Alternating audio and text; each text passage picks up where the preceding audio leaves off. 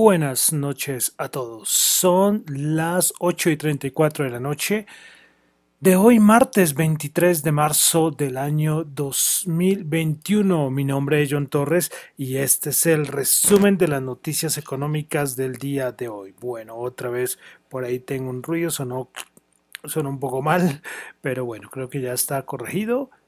Bueno, creo que ya está bien. Listo, entonces lo vuelvo a saludar. 23 eh, de marzo del año 2021, día martes. Y este es el resumen de las noticias económicas del día de hoy. Bueno, estamos escuchando una canción de un pianista que me encanta. Yo soy fan de Brian Crane. Este es un pianista estadounidense. Y soy fan, soy fan. Es, es muy moderno, ¿eh? Él es muy moderno. Tiene como ¿Cuántos años tendrá Brian Crane? No, que no me quiero poner a buscar ahorita. Tendrá como unos 50 años más o menos. Pero de verdad que es un pianista de mis favoritos, de mis favoritos. A ver, voy a buscar a ver si aparece. Eh, no, no, no me aparece aquí a la, a la mano. Pero de verdad, estamos escuchando Spring, es decir, primavera, porque en unas partes del mundo hace unos días ya comenzó la primavera. Bueno, entonces quiero saludar a los que me escuchan en vivo en Radio Dato Economía, los que escuchan el podcast en Spotify, los que escuchan el podcast en Apple Podcast, los que escuchan también el podcast en YouTube. Muchísimas gracias a todos los, los que me escuchan. Bueno, entonces vamos a comenzar con lo que pasó el día de hoy, el resumen de las noticias económicas. Bueno, vamos a comenzar con PMIs. Pues si llegan los PMI final de mes, inicio del otro mes, y son eh, la lluvia de PMI. Y comenzamos con los de manufactura. Bueno, el de Japón. PMI manufacturero se esperaba, pero se esperaba, no. El anterior había sido 51.4 y ese terminó en 52. El de servicios anterior 46.3 y ese terminó en 46.5 bueno, muy a la par al dato anterior. En Japón, en Australia, PMI manufacturero 57, el anterior había sido 56.9 y el de servicios sí aumentó considerablemente. Bueno, considerablemente no, pero sí aumentó. El anterior había sido 53.4 y este fue 56.2. Y es que, por ejemplo, la parte de COVID-19 en Australia ya han quitado un montón de restricciones y esto ayuda, eso es lo que empuja para que esos PMI de servicios pues, pues vayan vaya mejor. Bueno, pasamos a Europa. Tuvimos dato de desempleo en el Reino Unido. Se esperaba 5,2% y ese terminó en el 5%. Esto es un dato de enero. Entonces, desempleo del 5% en el Reino Unido. Bueno, hoy en España, el Banco de España sacó como unas nuevas estimaciones a nivel del Producto Interno Bruto de la economía española. Bueno, ellos colocan tres escenarios, escenario suave, escenario central y un escenario severo. En el escenario suave, eh, la estimación del diciembre del 2020 era para el 2021 era 8,6, pero ahora la bajan a 7,5. Para el 2022, en el escenario suave, la estimación era de 4,8 en diciembre del 2020 y ahora la subieron a 5,5%. En un escenario central, para el diciembre del 2020 el escenario central era 6,8 la estimación y ahora es de 6%, también bajó. Y para el 2022 era el 4,2 y la suben al 5,3. Y en un escenario severo, un escenario severo, en el, para el 2021 la anterior estimación era del 3, perdón, del 4,2% y ahora la bajan al 3,2%. Y para el 2022, pues antes la estimación era del 3,9 y la suben al 4,6. Entonces, todas las estimaciones, tanto en el escenario suave, central y severo, el Banco de España, pues empeora un poco las estimaciones del Producto Interno Bruto en España. Y es que lo está muy relacionado con las ayudas económicas. Recuerdan, y yo creo que eso fue los inicios del podcast cuando eh, este plan de ayuda, bueno, que, que, planearon en la Unión Europea, recuerdan que eso fue, que duraron meses, negociaciones, hasta que por fin, es que este dinero, este dinero todavía no ha llegado. Recuerdan esa época cuando yo les comentaba eso, no sé si eso era junio más o menos, yo les decía, no, hay muchos que están diciendo que eso va para enero o febrero del 2021, es decir, de este año, en el que estamos. Y en ese momento a todo el mundo le parecía escandaloso, no, con la situación como está, que va, cómo va a pasar tanto tiempo. Y pues miren, es ya es marzo del 2021 y nada. Entonces están muy pendientes en Europa y eh, solamente dije España, pero en, Europa están muy pendientes de, todas estas ayudas, de estas ayudas. Bueno, eh, de Europa decir COVID-19, eh, qué lío, qué lío allá. Bueno, y aquí en Colombia también, acá acabaron de decretar también un toque de queda y, y un montón de, de restricciones precisamente porque viene Semana Santa y son las fechas donde mucha gente se moviliza y hay mucha gente que le importa poco la situación y bueno, lo de siempre, ¿no? Y entonces en Europa también las, hay muchas restricciones, en Grecia los casos están aumentando muchísimo, eh, bueno, es todo, todo un lío lo del COVID-19.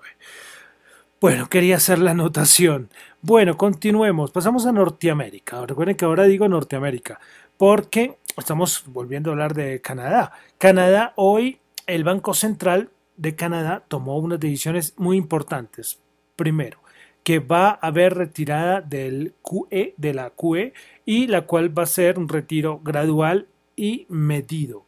La la idea es que las compras netas de la QE lleguen a cero. Entonces va a ser un proceso de retiro de esta QE. Esto lo dijo el Banco Central de Canadá. Inmediatamente el, la, eh, el USDK3, me acuerdo como lo busco para el trading, eh, se metió una bajada violenta, violenta, violenta.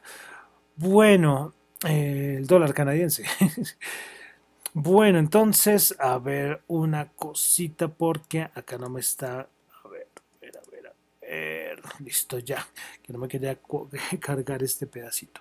Bueno, continuemos. Ahora ya pasamos a Estados Unidos. Tuvimos datos de ventas de vivienda nuevas para febrero. Se esperaba 870 mil y resultó en 775 mil para el mes de febrero. Es decir, una caída como, bueno, como el 18% más o menos. Se esperaba una caída del 5%. ¿eh?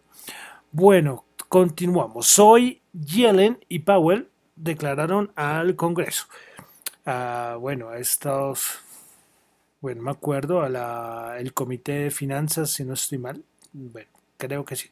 Pues bueno, vamos a resaltar algunos puntos que dijo Yellen y también Jerome Powell.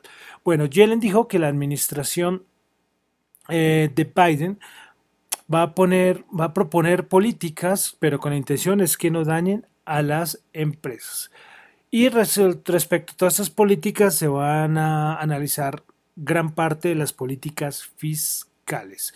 Y es que los cambios que va, que va a proponer o que ha propuesto el gobierno de Joe Biden, dice Yellen, pues van conducidos a pagar los programas de infraestructura que se quieren implementar. Entonces, eh, la secretaria del Tesoro Jared Yellen dice que se necesita aumentar los ingresos de una manera justa para poder impulsar los programas para ayudar a la economía. Bueno, también habló sobre el precio de los activos. dice que por métricas históricas están altos, por métricas históricas, algunos activos. Bueno, también habló del cambio climático que el cambio climático está colocando un peso muy grande para y que va a afectar el bienestar de la humanidad. Y bueno, eso fue principalmente lo que rescato de lo que dijo Yellen. Por su parte, Jerome Powell pues dijo que la recuperación económica aún está muy lejos de ser completa que está que la Reserva Federal está comprometida en usar toda la gama completa de herramientas para respaldar la economía y garantizar una recuperación sólida. ¿Cuántas veces he repetido yo esa frase aquí? la seguiré repitiendo porque la sigue diciendo Jerome Powell, no es mi culpa. Bueno, estamos que la eh, Jerome Powell dice que la Reserva Federal está firmemente comprometida con lograr la estabilidad de los precios. De todas maneras, Powell dice que va a haber una modesta presión de los precios, de, un aumento de los precios. Bueno, eh, también le preguntaron sobre el SLR, le preguntaron, ¿y qué pasaría si ustedes hubieran eh, eh, ampliado lo del SLR? dice que, que no se sabe, que es muy difícil, lo cual es totalmente cierto. Powell dice que es muy difícil saber qué hubiera pasado, cuál hubiera sido el efecto de extenderlo de la SLR. Pero Jerome Powell dijo que la Reserva Federal va, a colocar una propuesta muy pronto para solucionar a largo plazo el apalancamiento de los grandes bancos. Bueno, Jerome Powell también comentó sobre los precios, así como Yellen dijo, sobre los precios de los activos, él dice que los, los, precios de algunos activos sí están un poco altos, un poco altos, pero que el resto a nivel financiero, él ve que el riesgo de que hay un riesgo de financiación no va a haber un problema, que los bancos están muy bien capitalizados. Bueno, eh, volvieron a preguntar sobre el tapering y él vuelve a repetir que cuando vaya a ver lo del tapering, él lo va a anunciar. Y aunque ayer había hablado sobre el dólar digital, hoy volvió a decir y afirmó que un sistema totalmente privado de dólar digital no es para nada viable. Entonces quería entonces recordar lo, respecto a lo que comentó ayer, ¿no? Sobre el dólar digital. Bueno, continuamos. Eh, es que yo les dije que esa semana iban a hablar 21 miembros de la Reserva Federal. Una barbaridad, sí, una barbaridad. sí, un montón de gente. Bueno, hay una cosa que yo quiero aclarar, es que la Reserva Federal, la Reserva Federal, la que siempre hablo, el banco, el banco central más importante del mundo, eh, la estructura, voy a hablar rápidamente de la estructura de la Reserva Federal. Eh, esto es más como información académica, ¿no? De pronto hay unos que ya lo saben, pero es que la Reserva Federal está compuesta como por una junta directiva, que es la junta del gobierno. Jerome Powell, que es el que siempre se le se, yo nombro, que es el actual presidente, eh, es el, el, que dirige. Pero después está Richard Clarida, que yo también lo, lo, he comentado, él es el vicepresidente. Hay otro que es Randy Quarles, que es el vicepresidente de supervisión. Hay otra que es Lyle Brainer, que, y que hace parte también de este, de esta junta de gobierno de la Reserva Federal, Mickey Broman y Chris Waller. Es, es muy importante tener claro esto, ¿ok? Esta es como la junta directiva. Y ya ahorita les digo por qué estoy haciendo el comentario. Ahora, aparte de la Junta Directiva o los que dirigen la Junta de Gobierno de la Reserva Federal, también están los, los distritos de la Reserva Federal. ¿ok?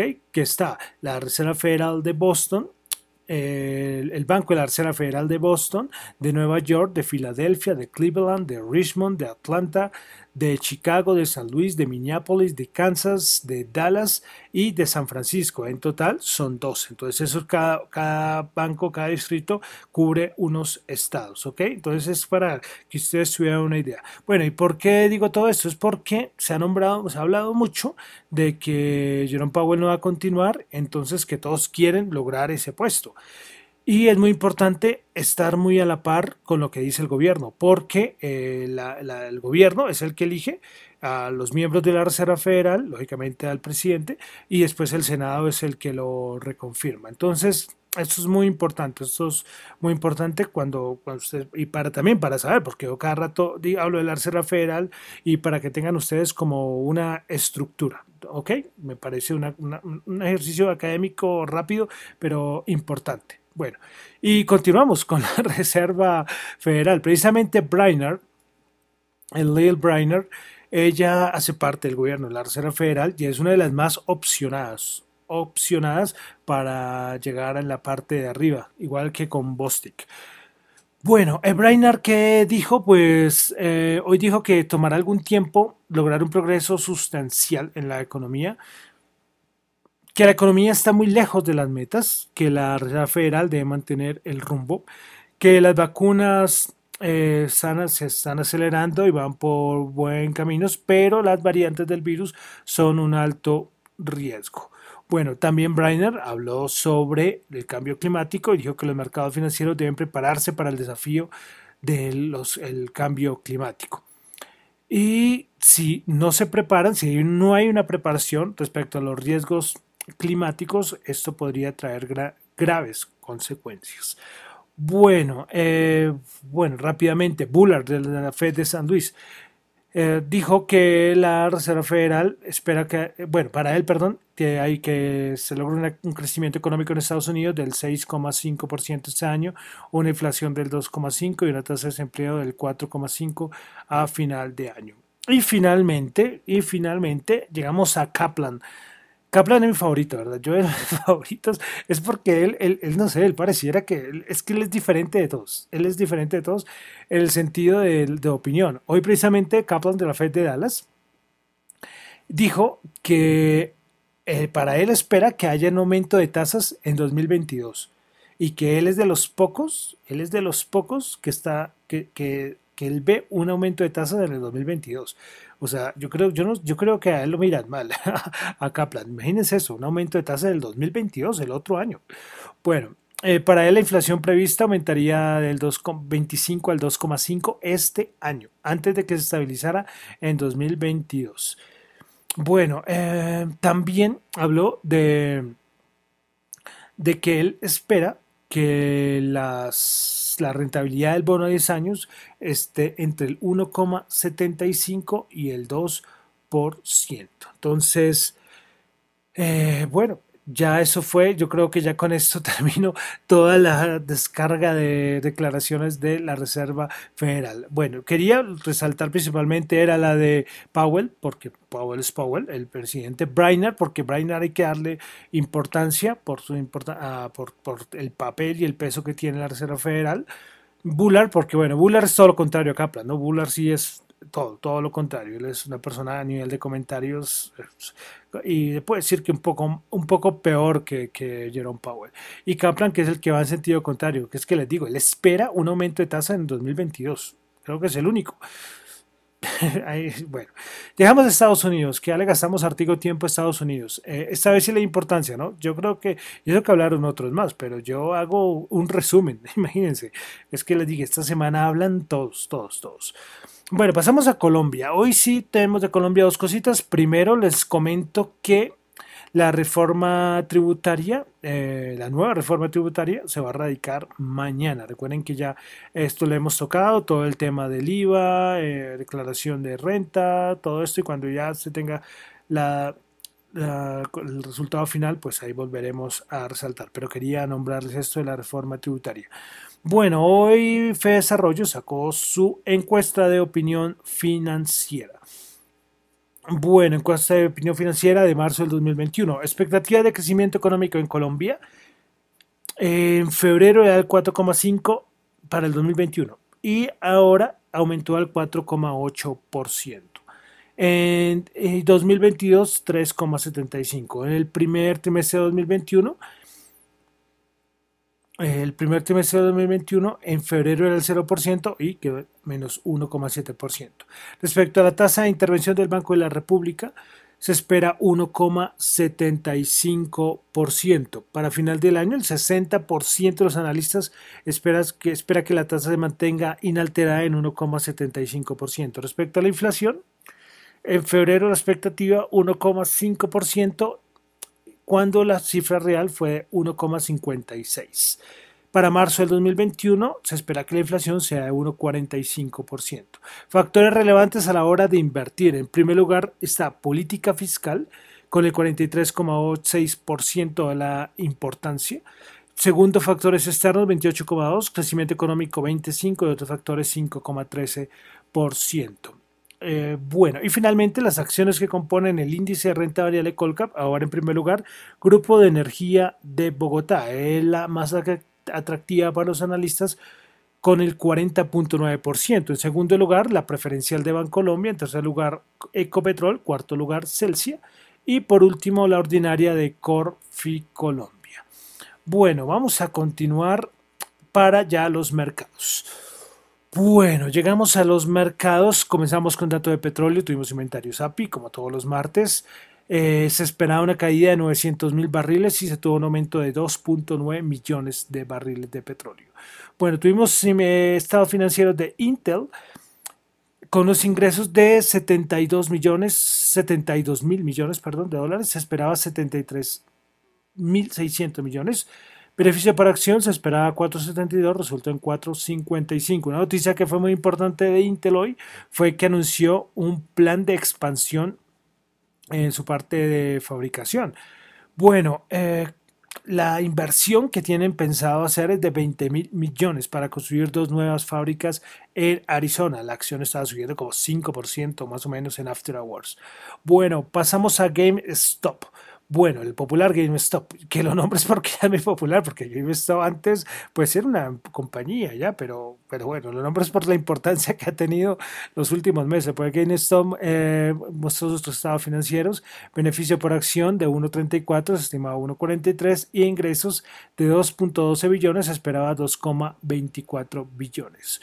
Bueno, cositas de mercados, eh, Robinhood eh, la plataforma de trading más, famosa, mentira, más famosa no, para los minoristas yo creo que puede ser la más famosa. Pues bueno, Robinhood ya presentó oficialmente, eh, ya tiene todo listo para su oferta pública de acciones. Bueno, seguimos con el asunto de los semiconductores. Hoy las acciones de Volvo se desplomaron, no sé al fin cuánto cayeron las acciones, iban cayendo como el 7%, pues porque anunció que durante el siguiente semestre paralizará entre dos y cuatro semanas la producción de camiones en sus plantas europeas debido a la escasez de semiconductores. Esto sigue súper complicado y además hubo en estos días, que yo no lo nombré, un incendio de una fábrica de semiconductores. Creo que fue en Japón, si no estoy mal. Bueno, otra noticia importante hoy fue lo de Microsoft que está en conversaciones para adquirir Discord por aproximadamente 10 billones de dólares.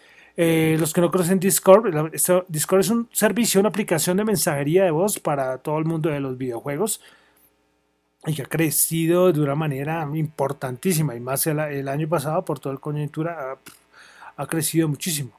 Eh, que ya cuenta con 140 millones de usuarios activos. Increíble eso, ¿no? Tremendo, tremendo dato. Pues bueno, eh, se, eh, había como una, como una estimación que Discord estaba valorada más o menos en 7 mil millones de dólares. Pues no se sabe, ellos ya habían tenido algunas conversaciones con otras compañías y Discord dice que puede ser que estén ellos más inclinados como a hacer su propia eh, oferta pública de acciones, más no, más no que sea adquirida en este caso por Microsoft. Pero bueno, ahí veremos si Microsoft que que quiere meterse un poco más en este cuento gaming, aunque ellos ya tienen su consola y todo ya un, ecosistema ahí a nivel de los videojuegos. Bueno, bueno, entonces vamos a pasar ya a los mercados. ¿Qué tuvimos hoy en los mercados? Bueno, eh, hoy rentabilidad del bono no, no tuvimos. Vamos a, a, revisar la rentabilidad del bono de los Estados Unidos. A ver cuánto cerró. Recuerden que la inflación, según Bank of America, la inflación y la rentabilidad de los bonos y lo del tapering son lo que más están pendientes los inversionistas, hasta hace unos días, ¿no? Y además, yo creo que esto más en Estados Unidos, porque por ejemplo en Europa todo lo del COVID-19 está asustando mucho. Bueno, la rentabilidad del bono en 1,6, entonces por ese lado no hay problema. Pero, pero es que hubo bajadas hoy no muy fuertes, pero sí hubo bajadas. Bueno, el Nasdaq 100 bajó 68 puntos, menos 0,5%, 13.017. Siempre decíamos, baja el Nasdaq por la rentabilidad del bono, pero hoy, como les digo, la rentabilidad del bono no, no asustó. ¿Será algo del COVID-19? Bueno, y además es que eh, a nivel técnico también hay unas resistencias tremendas. En el índice más importante del mundo, el SP500. Bueno, Nasdaq 100, principales ganadoras, Zumbirio 3,4%, Excel Energy 2,6% y Netflix 2,2%. Principales perdedoras, Western Digital menos 6,9%, Micron Technology menos 6,4% y Moderna menos 6,2%. El SP500 3.910 bajó 30 puntos menos 0,7%. Principales ganadoras del día tuvimos a Wet Energy Group 4%, CMS Energy 3,4%, Nextera Energy 3,2%. Principales perdedoras, Viacom menos 9%, PB, PVH Corporation menos 8,2% y Freeport menos 8%. El Dow Jones Coin bajó 308 puntos, menos 0,9%, 32.423. Principales ganadoras tuvimos a Procter Gamble 1,8%, Walmart 1,1%, y Coca-Cola 0,7%. Principales perdedoras Dow menos 4,3%, Point menos 3,9% y Caterpillar menos 3,4%. Bolsa de Valores de Colombia, el Colca bajó 4 puntos, menos 0,3%, 1.319. Principales ganadoras Cemex 4,2%, Promigas 3,9% y Semargos Ordinaria 2.8%. Principales perdedoras fuimos a Nutresa menos 5,2%, Ecopetrol menos 3,7%, ISA menos 2.1%. Bueno, Pasamos al petróleo, WTI 57.5 bajó 3.6, fuertes bajadas en el petróleo, Brent 60.4 bajó 3.8, oro 1726 bajó 11. Ah, bueno, respecto al petróleo, que hay un lío en el canal del, del Suez, ¿no? Que un, un barco, un buque larguísimo se está armando trancón, como diríamos aquí en Colombia. Y, claro, eso es un lugar donde, el comercio por ahí es una vía comercial muy importante.